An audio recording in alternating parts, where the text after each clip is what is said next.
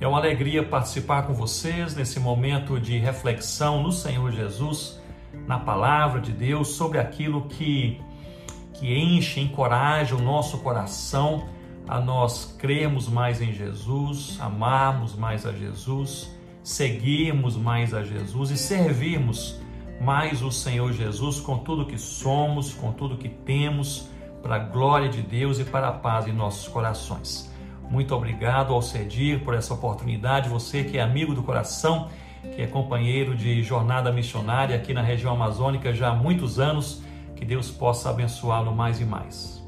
Foram ótimas as perguntas, apropriadas para esse momento que nós vivemos, um momento possivelmente é, único em nossa geração, em que perante não apenas a pandemia, mas os desdobramentos, as implicações dessa pandemia, nós vemos a proliferação de embates, de quebras nas mais variadas áreas da experiência humana, eh, nas áreas, por exemplo, física, emocional, espiritual, relacional.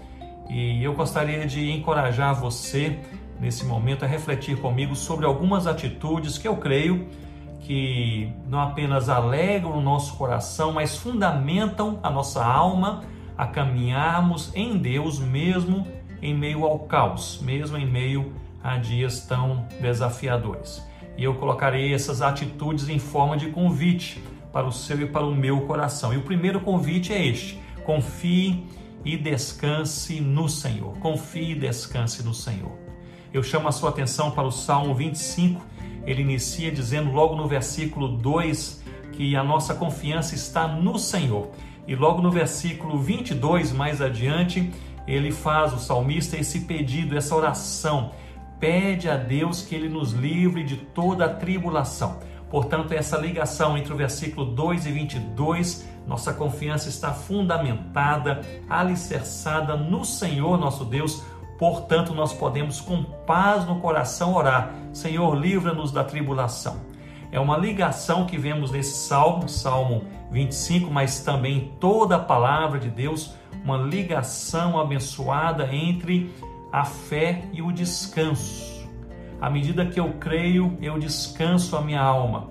À medida que eu creio, o meu coração se convence que o eterno ele está de fato controlando todo o universo, à medida que também ele controla, ele governa os detalhes da sua vida e da minha vida. Eu creio que a fé possui diversos resultados e talvez um dos resultados mais imediatos seja justamente esse, o descanso no Senhor Jesus. Eu gostaria de lhe convidar a você confiar em Deus e descansar em Deus, a você ir para a sua cama hoje à noite colocar a sua cabeça sobre o travesseiro e conversar com a sua alma, como falava Davi, como falava o salmista, dizendo: Descanso a minha alma no Senhor. Nós podemos e devemos descansar em Deus, porque a nossa confiança está no Senhor. Não está em homens, não está em nós, não está na nossa capacidade como sociedade moderna e pós-moderna a desenvolver soluções para as nossas angústias, não está nem mesmo na vacina que está chegando, graças a Deus pela sua intervenção, utilizando a própria ciência para isso, mas a nossa confiança está no nosso Deus. Ele não descansa, ele não dorme, ele não fecha os olhos, ele não fica desatento perante a situação na qual você a qual você experimenta nesse momento, na sua casa e na sua alma. Portanto, confie e descanse no Senhor. O segundo é, convite que eu lhe faço é justamente esse: mantenha o seu coração ensinável. Mantenha o seu coração ensinável. O Salmo 86 é também uma oração, e é uma oração, como vemos no versículo 1, do aflito e do necessitado escrito, como vemos no verso 7, no dia da angústia. Portanto, é a oração daquele que está aflito, que está necessitado, e essa oração é escrita, ela é feita, é falada no dia da angústia, da melancolia, do caos, do embate, da quebra, da depressão. E esse salmo ele ele nos encoraja a nós não apenas, apenas crermos em Deus e descansarmos em Deus à medida que cremos nele, mas nós vemos no versículo 11 o salmista dizendo na oração ao Senhor: Ensina-me, Senhor, os teus caminhos e andarei na tua verdade. Mesmo em meio ao caos, ao sofrimento, ao embate, o salmista ele tem esta oração, oração é profundamente relevante para você e para mim nesses dias. Ensina-me, Senhor. Portanto, mantenha o seu coração ensinável. A pergunta que você e eu precisamos fazer nesses dias é justamente esta: o que Deus está falando? O que Deus está ensinando? O que eu preciso aprender? Eu tenho feito uma oração recorrente, tenho feito ao longo da minha vida, mas de forma especial nos últimos meses, e a oração é essa: Senhor Deus, abra os meus olhos para que eu possa enxergar, abra os meus ouvidos para que eu possa ouvir, o meu coração para que eu possa aprender aquilo que o Senhor quer que eu veja, que eu ouça e que eu aprenda é, nesses dias. É, perante as luzes que, que brilham ao nosso redor, perante as notícias avassaladoras, perante a situação da nossa própria alma, muitas vezes, nós nos tornamos cegos para aquilo que nós precisamos enxergar e para aquilo que nós precisamos aprender. Portanto, mantenha o seu coração ensinável nesses dias de turbulência e faça diariamente ao Senhor essa pergunta: Senhor, o que o Senhor quer me ensinar? O que eu preciso aprender nesse dia? Nesse dia. Ah, o terceiro convite que eu lhe faço é justamente esse: promova a comunhão. Promova a comunhão. Nós bem sabemos que igrejas eh, não são definidas pelos seus templos, pelas suas estruturas, pelas suas construções, mesmo pelos seus programas. Igrejas são definidas pelo sangue do Cordeiro Jesus, que derramado naquela cruz do Calvário pagou o preço, todo o preço necessário, comprando para Deus pessoas que vêm de toda tribo, povo, língua e nação. Portanto, nós somos corpo de Cristo, nós somos corpo de Cristo. É, no meio do corpo de Cristo, nós experimentamos diversas bênçãos. Eu creio que o crente no Senhor Jesus, ele é chamado, todo crente que é salvo em Cristo, ele é chamado para, para a palavra, ler, meditar, refletir e aprender na palavra de Deus. É chamado para a palavra, para a adoração, para a oração, para a comunhão, para a santidade, para as boas obras e para a evangelização. Eu gostaria de destacar a comunhão. Promova a comunhão. Esse é um convite, eu creio que é um convite de Deus, pois a comunhão dos santos é um meio de Deus derramar a sua graça encorajando os nossos corações. Nós lemos em Atos capítulo 2, no versículo 44, que todos os que creram estavam juntos e tinham tudo em comum.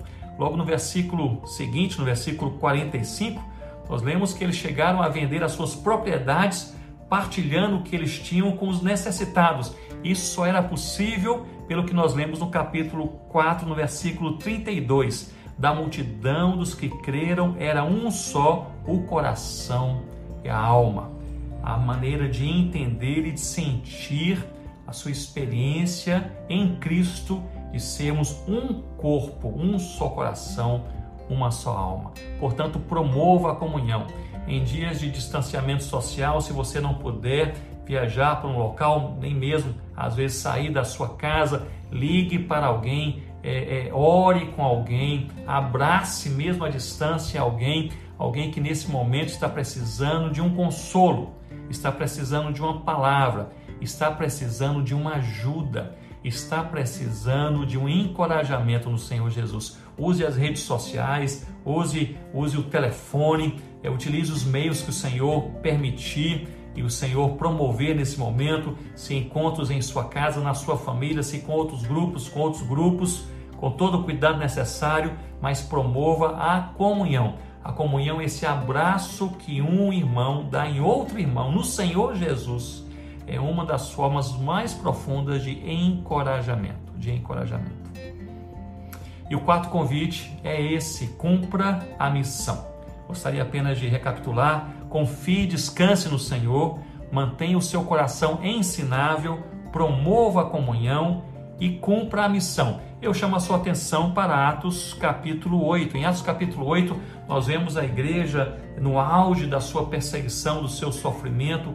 A igreja sofria fisicamente no versículo 1, é, sendo perseguida. A igreja sofria emocionalmente no versículo 2, ali com aquela agonia, aquela angústia por causa da morte de, de Estevão. E a igreja sofria também espiritualmente no versículo 3, em que Saulo ali assolava a igreja, encarcerando homens e mulheres. A palavra ali assolar tem como raiz a mesma palavra usada em João capítulo 10, versículo 10, quando diz que o diabo veio matar, roubar e destruir. É a mesma palavra. Portanto, a igreja, no capítulo 8 de Atos, ela sofre ali é, um embate é, físico, um embate emocional e um embate também espiritual. E nós vemos que logo no versículo 4, nós, nós vemos de maneira belíssima, belíssima, a intervenção de Deus.